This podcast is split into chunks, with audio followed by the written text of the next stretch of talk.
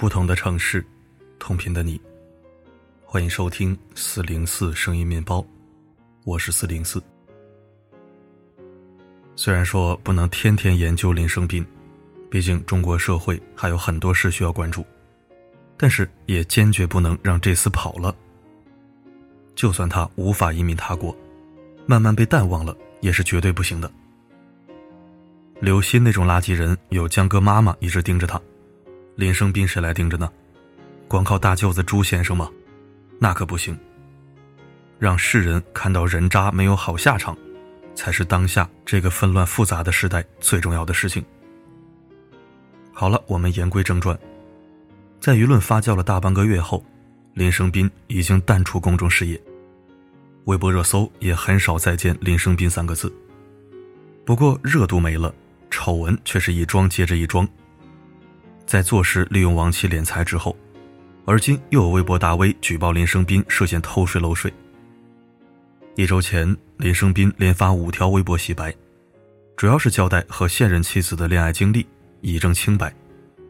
不过大家并不买单，越来越多的爆料证实，林生斌是又当又立，白天用王琦捞钱，晚上跟新欢造人，这一点是板上钉钉的事儿。他发一千条微博都洗不白。相比之下，大家更关心这两个问题：一，当年打官司，林生斌最终获赔了多少钱？这些钱去向如何？二，他向公众承诺的慈善到底有没有兑现？随着时间推移，真相浮出水面。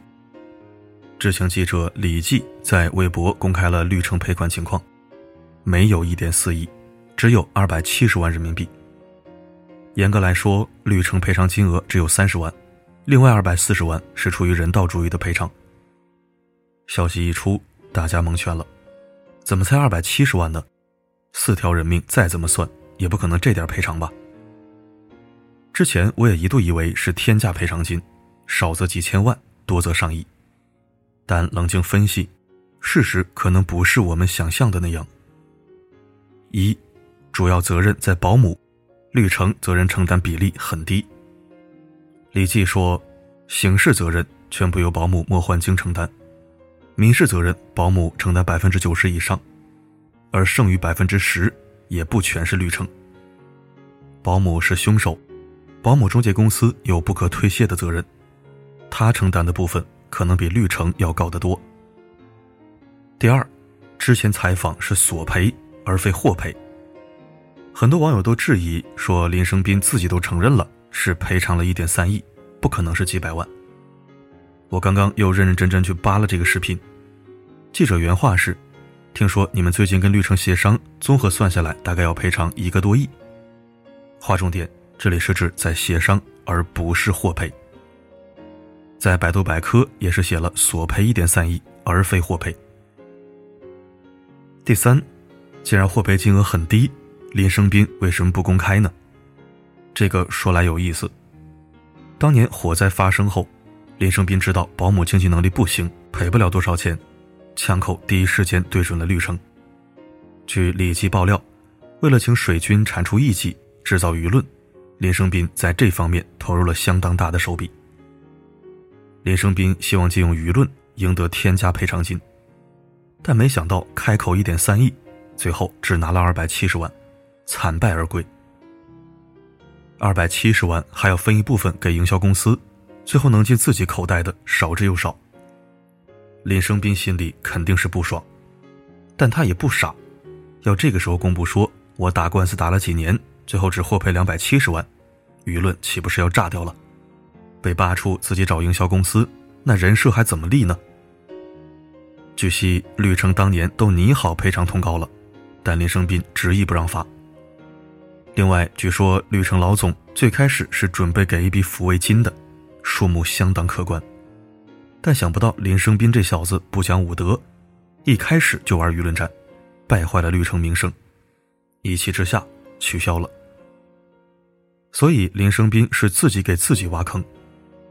要是索赔金额合理一点，处理方式温和一点，也不至于这么狼狈。不过对于我们来说，这是意料之外，也是情理之中。因为他是林生斌，贪得无厌是他的本性。既然只有拿到了两百七十万赔偿金，是不是就可以合理解释林生斌为什么没有做基金会呢？不，二百七十万只是绿城一方的赔偿。有资料显示，火灾发生后，林生斌对九个被告提起诉讼，最终累计索赔可想而知。关于做慈善，林生斌律师已给出回应。他说，店铺有参与平台商家公益体验馆，订单完成结算后会自动扣除百分之十。承诺建立基金一事也给出了解释。林生斌的律师说法是，建立基金会由于客观难度太大，所以没有建成。这个说法是存疑的。有专业律师解释，设立公募原始基金有点门槛，不低于四百万人民币，而设立专项基金几乎没有门槛，不需要行政审批，不需要高额资金，甚至一块钱就能启动。由此可见，林生斌根本就没打算做基金会。当初信誓旦旦保证，不过是为了虚拟人设罢了。总结一下。店铺承诺把百分之十的营业额捐出来，到底有没有兑现，仍然是个未知数，因为口说无凭，林生斌律师也没有给出确切证据。林生斌承诺建立基金会没落实，这一点是实锤的。此外，林生斌还可能要面临一个更大的麻烦，那就是涉嫌偷税漏税。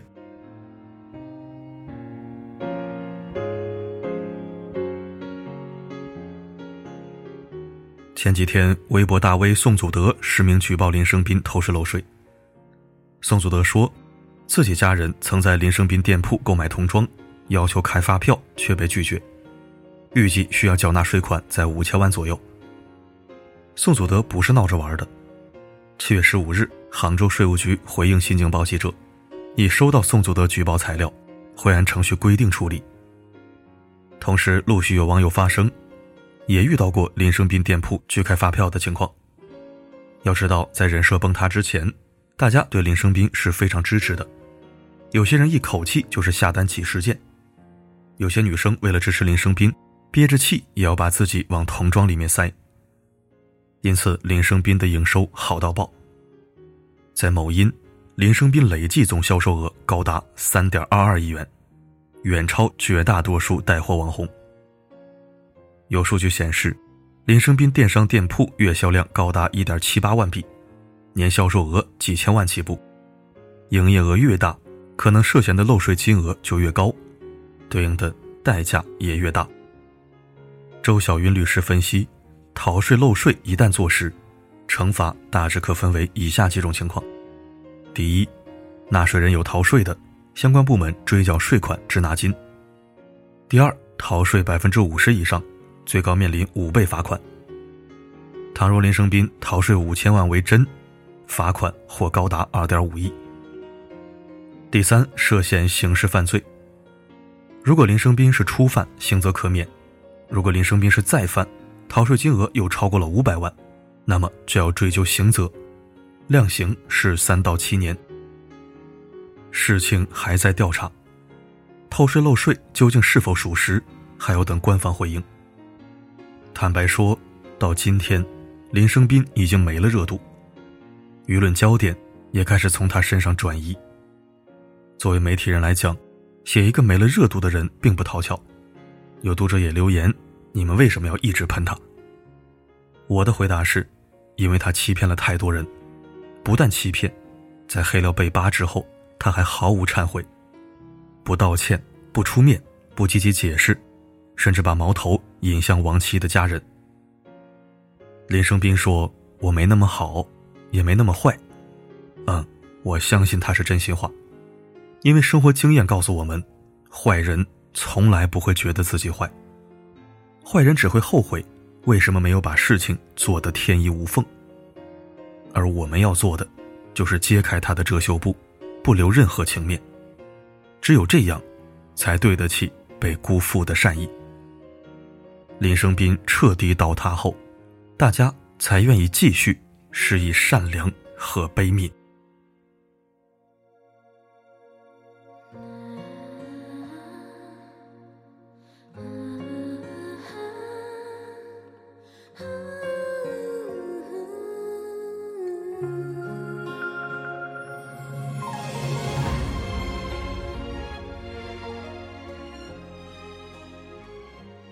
感谢收听。林生斌先说到这儿。这两天有一件事儿不断的冲击各大舆论阵地，那就是金毛 Siri 托运事件。不知道有没有读者希望我关注此事的？虽然我平时不养狗，但我是理性的爱狗人士。其实猫咪也喜欢，毛茸茸的小动物我都不拒绝。奈何自己实在没时间照顾毛孩子，不然我肯定会选择一只小天使养在家里。至于自己，也给他一份安逸。希望我关注 Siri 的朋友，请在留言板告诉我，可以是专门写留言告知，也可以是在文章读后感的后面带上一句提醒。请求者达到一定规模，我就写一写睫毛 Siri 托运事件，并不是因为您要求了我才写，而是关注的人多了，才能更容易形成一股力量，去传播、去思考、去献出自己的一份责任。和温暖。好了，今天的分享就到这里。我是四零四，不管发生什么，我一直都在。